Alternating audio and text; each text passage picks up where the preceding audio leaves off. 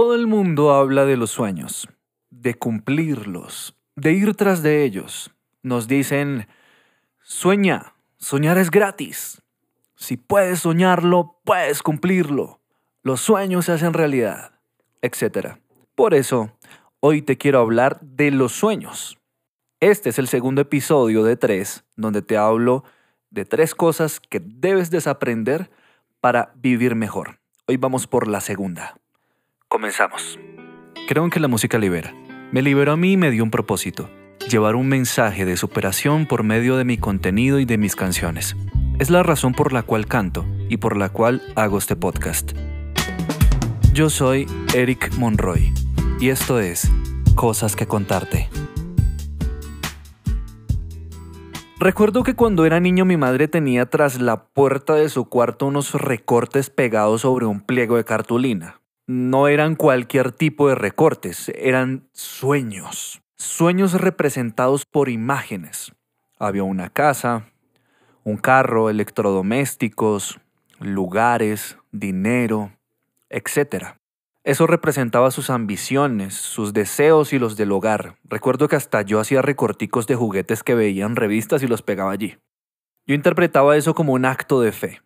Mi mamá probablemente lo hacía practicando uno de los principios de la ley de la atracción o quizás solo lo hacía para recordar todos los días por qué razón estaba trabajando. Y de haber sido así, habrían tenido sentido esos recortes detrás de la puerta. Yo como cualquier niño no me cuestionaba gran cosa, solo esperaba que las cosas se dieran. Evidentemente con el paso del tiempo fui percibiendo que eso no funcionaba así. Nunca hubo casa, ni lo que a mí me importaba para ese momento, que eran esos juguetes, cuadernos bonitos, ropa nueva, instrumentos musicales y todo lo que en ese pliego de cartulina pegaba y que a medida que pasaban los años dejé de hacer. Por medio de esta práctica había aprendido a soñar, pero no se me estaba enseñando cómo carajos hacer mis sueños realidad. A cambio de eso, desde muy pequeño estaba aprendiendo a sentirme frustrado. Las cosas simplemente no pasaban, no ocurrían por acto de magia, y me disculparán los más creyentes, pero tampoco ocurrían porque orara para que sucedieran. Y sí que oré muchas veces para que muchas cosas en mi vida cambiaran. Y no creo que haya otro ser que tenga más fe que un niño, esa confianza ciega en lo que no ve. A medida que iba creciendo iba despertando. Mi realidad me mostraba que cada cosa que se me enseñaba directa o indirectamente no servía para gran cosa. Así que comencé a cuestionarlo todo.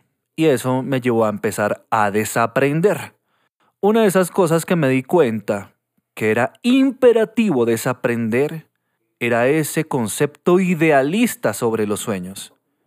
Y como ya te dije, es de lo que he venido a hablarte hoy. Soñar por sí solo no sirve de nada. Sé que ahí afuera hay gente que aún cree que algo maravilloso sucederá en su vida si lo desea con todas las fuerzas, si ora, si escribe amén en un comentario en Facebook, etc. Veía hace poco en Instagram algo que me impresionó. Era una imagen que decía algo así como, deséalo tanto, tanto pero tanto, que la vida no tendrá más remedio que dártelo. Pero eso no fue lo que me impresionó. Por sí sola, esa frase es solo una frase. Lo que me impresionó fue la cantidad de likes que tenía esa publicación. A ver, 263.732 personas le dieron like. Y el lío tampoco es el bendito like es lo que representa el like. El like representa confianza, credibilidad, fe, concordancia. Es decir, 263.732 personas creen que con desearlo es suficiente. ¿Sabes por qué un gran, gran porcentaje de las personas nunca consiguen lo que quieren? ¿Por qué pasan su vida esperando un milagro que les cambie su realidad? Porque creen en frases como esa. Se les vuelve una filosofía de vida y prácticamente se cruzan de brazos y se sientan a esperar, lo cual como resultado solo deja frustración. Y gente frustrada abunda. Yo sé que tú conoces a alguno, algún amigo, algún familiar, y si no, espero de corazón que esa persona no seas tú. aunque sinceramente puede ser muy probable. Sé que cambiar de forma de pensar no es fácil y crear un nuevo sistema de creencias es agotador. Tenemos tan arraigadas esas ideas limitantes que tener resultados diferentes nos supone un reto. Pero la buena noticia es que no somos nuestras ideas, por lo menos no las que no son nuestras. Eh, eso suena contraintuitivo, lo, lo sé. A ver, me explico. Esas ideas que tienes hoy, la mayoría no son tuyas, te las incrustaron en el cerebro. Cada cosa que te ha rodeado a lo largo de los años te ha condicionado y ha moldeado lo que tú crees que es tu personalidad, pero no es así. Te hicieron amar una bandera, ser fanático de un equipo de fútbol, ser fiel a una religión, sentirte orgulloso de tu nacionalidad y hasta la música que escuchas en gran parte es por influencia social. Y esto como por poner algunos ejemplos. Sé que es difícil aceptar que pareciera que no hubiésemos tenido control sobre nosotros mismos, pero tranquilo. Tranquila. Eso es natural. Somos animales de manada, seres sociables y por ende influenciables a un punto que te asombrarías. Empezar a ser conscientes de esto nos sirve para desaprender para recuperar nuestra conciencia, para crear nuestro propio sistema de creencias, para ver las cosas de manera objetiva y empezar a incorporar los hábitos que nos van a servir para vivir, no para sobrevivir, que es lo que generalmente gran parte de la población hace. Hay gente dormida, ciudades dormidas, países dormidos. Debemos despertar. Tienes que despertar. Si no mueves el culo no pasará nada con tu vida y no vengo como un ave de mal agüero a traerte malos presagios. No me creas a mí. Créele a la realidad, a tu realidad, a tu entorno. Basta solo con observar atentamente a nuestro alrededor. Es obvio. Mira, sé que también lo ves. Y si no, quítate la venda de los ojos para que lo veas. Las personas como tú o como yo tenemos que partirnos el lomo para conseguir lo que queremos. Nuestro único privilegio es estar vivos. De resto es un trabajo. Tendremos que esforzarnos para conseguir lo que deseamos. Tenemos que estudiar, capacitarnos, trabajar de sol a sol, de domingo a domingo. Tenemos que exigirnos, cuidar de nosotros para estar a la altura de lo que queremos tener. Tenemos que leer, rodearnos de personas despiertas, de gente que esté en nuestra misma sintonía tendremos que sacrificar muchas cosas, amistades, parejas, tiempo y hasta alejarnos de algunos familiares. Tendremos que dejar de pretender vivir la vida que deseamos sin hacer los méritos suficientes para vivirla.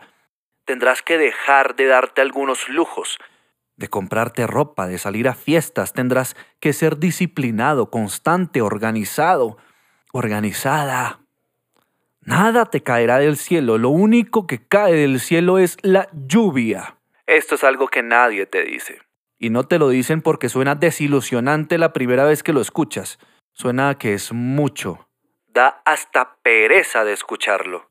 Lo sé, pero el hombre es un animal de costumbres. A medida que crees nuevos hábitos, todo irá siendo más mecánico y natural.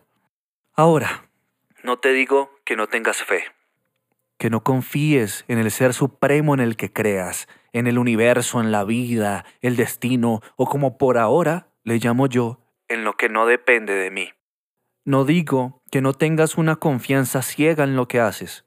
No, ese no es el punto. No es el punto, reitero. A ver, si eres una persona muy ilusa, quizás sí te sirva bajarte de la nube, tomarte tu dosis de realidad.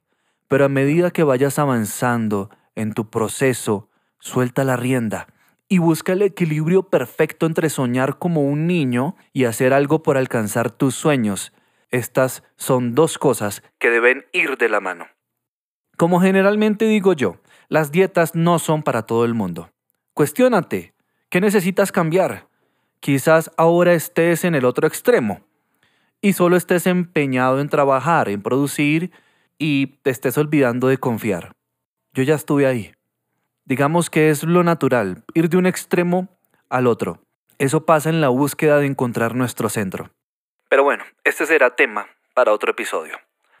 A lo que quiero llegar es que obviamente no soy dueño de la verdad absoluta. Lo que te comparto en este podcast lo hago con la intención de que te cuestiones y tú mismo o tú misma llegues a tus propias conclusiones con base en tus aspiraciones o necesidades. Lo que sí es cierto es que sí o sí debes empezar a desaprender. Esto mejorará tu vida en todos los aspectos, mejorará tus relaciones, empezando por la relación más importante que es la que tenemos con nosotros mismos. En los tres episodios anteriores he hablado de relaciones interpersonales cómo dejar de insistir, qué se necesita para construir relaciones sólidas y una de las cosas que debes desaprender para tener una mejor relación.